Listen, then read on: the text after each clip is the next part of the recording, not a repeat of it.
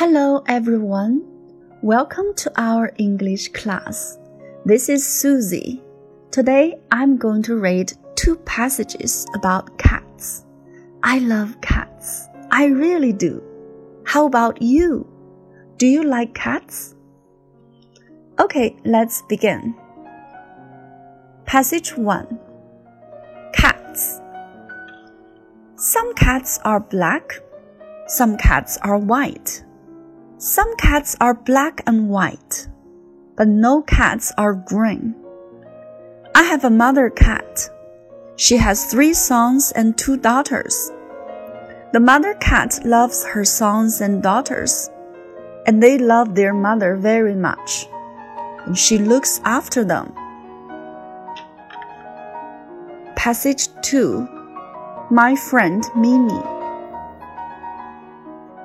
I have a good friend in my home. It's a cat. Its name is Mimi. It's white and yellow, and it's very beautiful. I play with it after school. It often plays with a ball or lines. My friends Mary and Alice come to see it, but it is behind sofas or in a box. Our families sit on the sofa and it can go there with us.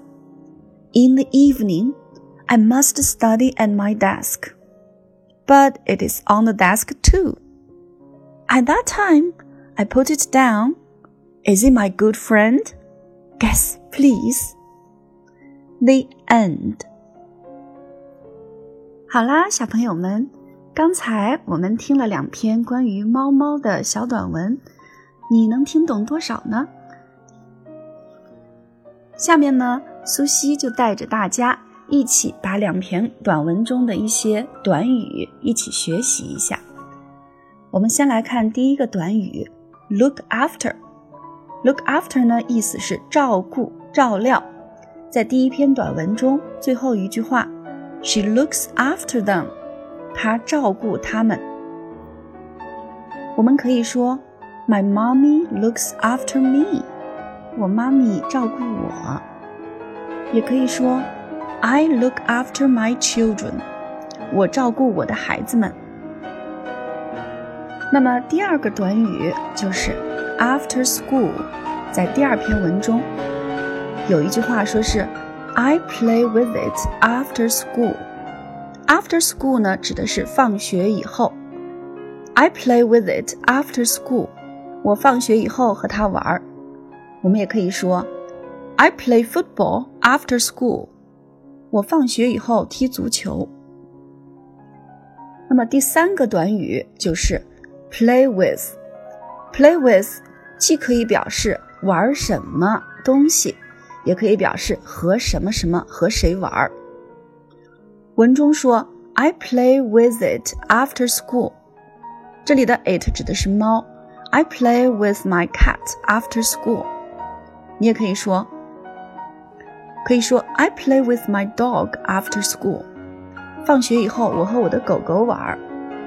那么 play with 还表示玩什么东西，比如说我弟弟玩他的玩具汽车，那么可以说成 My brother plays with his toy cars。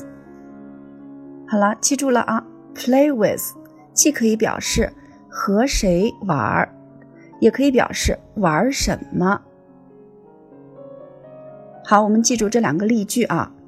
I play with my dog after school.